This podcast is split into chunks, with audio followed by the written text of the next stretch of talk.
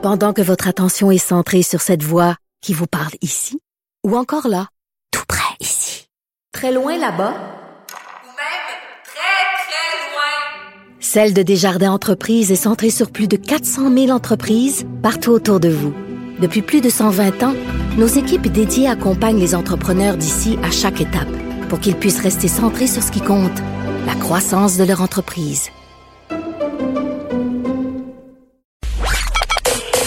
Joignez-vous à la discussion. Appelez ou textez le 187 Cube Radio 1877 827 2346.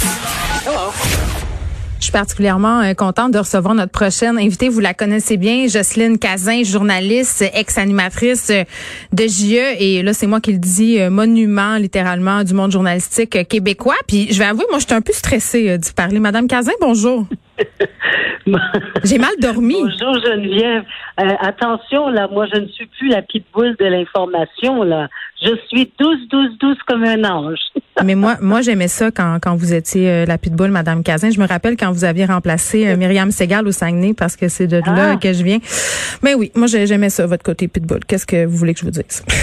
bon, ben, je l'ai mis de côté, puis euh, savez-vous quoi? Ça me va très bien. Euh, je me sens beaucoup mieux, je me sens moins stressée et surtout moins stressante pour les autres. bon, euh, voici un mea culpa euh, fait. Bon, vous signez un livre qui s'appelle Ma véritable identité. Et là, je vais être honnête, Madame Cazin, là, pour vrai, j'avais hâte de lire, euh, ce livre-là. Je pensais euh, que ça allait être un livre axé essentiellement sur votre carrière. Je suis un peu tombée en bas de ma chaise. Je, je m'attendais Ben, pas. que vous n'êtes pas la seule. Oui, mais je m'attendais pas pantoute à ça. Vraiment pas. Je m'attendais à une bio classique sur votre parcours. Bon, en même temps, ça s'appelle Ma vraie identité. Vous allez me dire, il y avait quand même un gros indice. Mais vous nous arrivez là avec toute qu'une surprise, là. Oui, ben euh, oui, puis j'ai été moi-même surprise d'oser publier ce livre-là. Euh, faut croire que j'ai cheminé beaucoup depuis euh, plusieurs années parce que à la base, euh, euh, Nadine Lauzon de Librex me demandait d'écrire ma biographie. Ça c'était en 2011. Mm. Et J'ai refusé à ce moment-là de révéler ma véritable identité ou de me révéler comme comme je suis et comme j'ai été. Et donc j'ai écrit à ce moment-là J'ose déranger.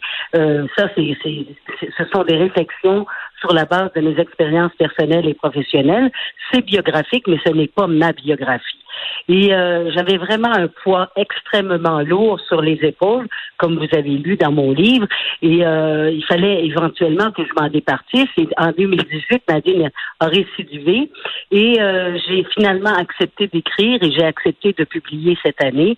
Et sincèrement, je me sens totalement libérée de cette espèce d'angoisse qui me tenaillait depuis tant d'années Mm. parce que je ne je ne vous savez quand c'est comme si j'avais été un double personnage Euh, le personnage que l'on connaît à la télévision et la personne dans ma vie privée mais la personne aussi dans ma vie personnelle alors euh, c'était pas drôle à vivre là c'était pas drôle à vivre Hum. Bon, là, pour ceux euh, qui suivent pas sur c'est quoi cette double identité-là, je vais le dire, euh, vous racontez dans ce livre-là que vous avez des attirances et pour les hommes et pour les femmes. Puis je trouve ça intéressant euh, ce que vous dites par rapport à votre image publique. Est-ce que vous avez eu l'impression de, je vais mettre des guillemets quand même sur le mot, là, mais de mentir à votre public pendant des années? Non. Non, parce que euh, moi, je n'avais pas besoin, ou en tout cas, je n'avais pas envie de révéler euh, ma vie sexuelle. D'abord, c'est privé. Euh, ça, il y a bien des gens qui diront même ça regarde personne. Euh, mais moi, le problème que j'avais, puis quand je, quand je parle de ma véritable identité, Geneviève, ce n'est pas que ma vie sexuelle. Mm. C'est- Il y, a, il y a- y a un paquet de choses que vous avez certainement lu dans mon livre qui, qui révèlent ma véritable identité, comme par exemple le rejet aussi, le sentiment de rejet. Personne ne peut se douter que Jocelyne Cazin euh, se sent rejetée. Hein? Euh, en- aussi, euh, ma nationalité française. Moi, j'ai été des années à renier ma, na- ma nationalité française parce que j'ai été rejetée quand j'étais toute, petite- toute petite parce que je suis née française. Mes parents, mes, mes parents sont arrivés ici. J'avais 18 mois. Puis la première chose qu'on m'a dit quand je suis allée à l'école, c'est toi, tu parles comme tout le monde. Un premier sentiment de rejet. Eh oui, vous avez même fait à croire que vous étiez gaspésienne, non, dans un collège? Exact. Exact. Alors oui, euh, si on veut parler de mensonges, il y en a eu des mensonges de ce côté-là aussi. Euh, mm. Mais on appelle ça des mensonges blancs. Là, finalement, ça fait pas mal à personne. Mais pourquoi? Par peur par peur du jugement des autres, par peur d'être rejeté, effectivement. Alors moi, j'ai toujours vécu en fonction du regard des autres, et ça, c'est pas compliqué, et certainement que vous avez dû le comprendre, ça vient de ma mère. Ma mère qui vivait continuellement en fonction du regard des autres, et, avec raison, elle, elle était, elle était restauratrice. Moi, j'ai grandi dans son restaurant, et on vivait toujours en fonction du regard des clients, en fonction du regard des autres. Alors ça, ça m'a suivi, et ça m'a poursuivi suivi toute ma vie. Et ça, là, c'est épouvantable quand on vit, quand on vit de cette façon-là. Puis à travers ça, j'ai quand même réussi euh, à faire mon chemin, hein, quand même sans trop de séquelles. Euh, l'autre véritable identité, je révèle aussi les Bon, on a perdu Madame Cazin. On va la rattraper euh, dans quelques instants. On est en train d'essayer d'aller la rejoindre au téléphone. Est-ce qu'on l'a? Bon, on semble pas l'avoir pour l'instant. Euh, par rapport à, ce livre-là, euh, ma véritable identité, pour vrai, je veux juste vous dire, là, je l'ai dévoré en deux soirs. J'arrêtais plus de tourner les pages parce qu'on a toute cette image de Jocelyne Cazin, cette femme de télé euh, qui a fait JE. Et quand on la rattrapera, je lui parlerai de ça, à quel point c'est surprenant de voir qu'à un certain moment donné, on est défait des attentes. Est-ce qu'on a Madame Cazin? Oui, c'est la passion qui c'est la passion qui nous éteint. ben oui, puis on, parle trop des vraies affaires, fait qu'ils nous ont coupé. Non, euh, sans blague. Euh, non, mais pour vrai, tu sais, vous me parliez des attentes de votre mère, mais sais, bon, il y a les attentes aussi de la société judéo-chrétienne dans laquelle on a grandi, les attentes envers les femmes. Puis après ça, on est tout le temps dans l'attente parce que euh, vous, après, il y avait les attentes du public aussi envers vous, là. Oui. Alors, oui. Alors donc, c'est beaucoup de choses à gérer si bien qu'à un moment donné, on explose aussi. Hmm. Et puis aussi, il euh, faut pas se cacher, moi, j'ai quand même vécu des, situations extrêmement pénibles à, l'aube des années 2000. Il y a eu le suicide de mon ami et collègue Gaëtan Géroir. J'ai ma ménopause à ce moment-là. Ben, Bref, euh, je vous dis que c'était pas drôle la vie. Euh, et, euh, non, c'est vous savez, là, j'ai pris ma retraite de, TVA en 2008 et je, ça, ça a été une première libération. Et depuis ce temps-là, je, je vis quand même très bien. Suis contente de toutes les activités que j'ai. Euh, bon, vous m'avez vu, vous m'avez entendu faire du remplacement de radio. Je donne des conférences.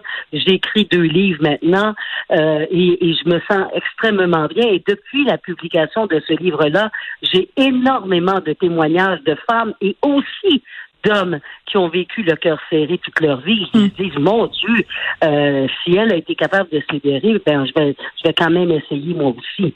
Bon, là, vous allez me trouver fatigante, mais il faut que je vous parle de JE. Vous, êtes comme une star à qui on demande de chanter toujours la même chanson. Qu'est-ce que vous voulez? Bon. Parce que moi, c'est comme ça que je vous ai connu euh, par JE. Et dans les vous décrivez la grande popularité de l'émission. Et à un certain moment, vous racontez que vous avez été obligé de déménager parce que les gens savaient où vous habitiez. Vous racontez notamment que quelqu'un, une fois escaladé votre clôture, euh, vous racontez les mises en demeure, les menaces. Et ma question que je me posais en disant ça, je me disais, mais mon Dieu, comment ça aurait été aujourd'hui? Est-ce que est-ce qu'elle a déjà pensé, Madame Cazin, comment euh, ça serait ça serait goupillé tout ça, JE, aujourd'hui, avec la force des médias sociaux? Ce que vous avez vécu à l'époque? Ouais, c'est une bonne question. Euh, je, je suis pas certaine que avec la force des médias sociaux. Écoutez, je, honnêtement, je, je, j'ose même pas y penser. J'ose même pas y penser parce que ça, ça, a été quand même des moments assez pénibles aussi. Euh, vous savez, c'est toujours l'envers de la médaille. Il y a le côté euh, très, très grand succès euh, mm. de, de l'émission. Et oui, c'est vrai que Gaëtan et moi, on, on, était un peu considérés comme les rebelles des mois de, de, de, de l'information. Mais en même temps, j'habitais, moi, dans un quartier qui était ce qu'on appelle un, un quartier ouvrier spécialisé. Mm. Et puis, puis vous savez, moi, je me prends pas pour une autre. Alors, je magasine partout partout, puis je me je, dis bonjour au monde et il n'y a pas de problème avec, avec ça. Sauf, sauf que ce que j'avais pas réalisé à ce moment-là, c'est que là, les gens ont effectivement commencé à me suivre et à me demander de l'aide. Madame Cazin, aidez-nous. Les gens frappaient à ma porte, euh, me donnaient des billets dans ma boîte aux lettres Mhm. ou euh, sur le pare-brise de l'auto, euh, etc., etc. Mais quand je suis allée vivre, après ça, je suis allée vivre dans le centre-ville de Montréal, dans un quartier beaucoup plus euh, et anglophone, euh, j'étais pas mal plus tranquille, mais connu. continuait d'avoir du succès. Hmm. Vous racontez qu'une fois, les patrons, pour célébrer le renouvellement de vos contrats, ont offert une bouteille de champagne de qualité à Gaëtan Giroir, alors que vous, euh, vous avez eu à vous contenter euh, d'une bouteille de vin quelconque. Euh, quelconque. En fait, même que la, la bouteille de vin s'appelait Saveur oubliée. Aïe, aïe, est-ce qu'on essayait de vous passer un message? Non, je pense pas qu'il ait fait exprès. Je ne crois pas. Euh, je crois pas que c'était par méchanceté. Ouais. Mais ça vous, ça vous donne, une, ça vous donne une idée de l'importance que l'on accordait à l'homme qui était Gaëtan Giroir et qui était, il faut le dire aussi, Gaëtan, c'était le success story de TVA. Euh, il était adulé partout et, et, et je vais vous le dire euh, très humblement. Moi, encore aujourd'hui, en 2020, les gens m'identifient à JE, Hmm. mais jamais, jamais on ne prononcera pas le nom de Gaëtan. On, me dit, Madame JE, Madame Jocelyne, on vous a tant aimé, et on a et tout de suite on ajoute aussi le nom de Gaëtan. Et, avec raison, Gaëtan était un être euh, euh, très singulier. Euh, il était hors du commun. Il avait une, une mémoire absolument extraordinaire. Bref, c'était toute une personne, Gaëtan. Mais il souffrait d'une insécurité maladive tellement qu'il en est mort. Et Parce que il s'est suicidé parce qu'il était en dépression. Puis ça, je le décris très bien, je pense, dans mon livre, mais je, le- je crois que je le décris encore mieux dans, dans J'ose déranger. Ben, vous le décrivez bien. Vous dites aussi que ça, vous avez été fâché longtemps contre lui pour avoir mis Oh fin à ses jours. Ah, j'étais en colère. J'étais en colère parce que, et, comme je l'écris, euh, quelque part, c'est pas lui qui aurait dû se suicider parce qu'il travaillait dans des conditions euh, très privilégiées. Il était en studio à Québec, alors que moi, je me tapais les, ce qu'on appelle les remotes en anglais, c'est-à-dire que j'étais sur le terrain un peu partout et euh, souvent dans des, des conditions déplorables au niveau du son. Euh, non, non, ça n'a pas. J'ai pas eu un jardin de roses pour dire la vérité. Ben non, puis j'ai envie de vous dire, euh, j'ai l'impression, puis c'est vraiment mon interprétation, là, corrigez-moi si je me trompe, que à un certain moment, vous avez accepté des injustices euh, pour travailler, euh, pour tracer la voie pour les autres qui allaient venir après vous. Est-ce que je me trompe? Écoutez, euh, Geneviève, moi, je ne veux pas m'affubler de, du titre de missionnaire, mais euh, il est vrai que j'étais passionnée, j'adorais mon travail, euh, et, et je suis, vous savez, je suis une tigresse, moi, dans mon signe chinois. Je, je suis quelqu'un qui rebondit continuellement, euh, et probablement que inconsciemment, j'avais quelque chose à prouver. Et depuis, euh, euh, à l'époque de CKC, quand bon, j'ai été nommée la première femme au fait d'hiver, ça c'est grâce à Pierre Arcan, à l'époque qui était le directeur de l'information, qui est aujourd'hui euh, député euh, euh, à l'Assemblée Il nationale. y a plein de monde qui voulait euh, pas de vous euh, dans leur salle de nouvelles. Là. Oh là là, mais oui. Mm. Non, non. je- donc, j'étais toujours en train de me battre. euh, et, et j'étais.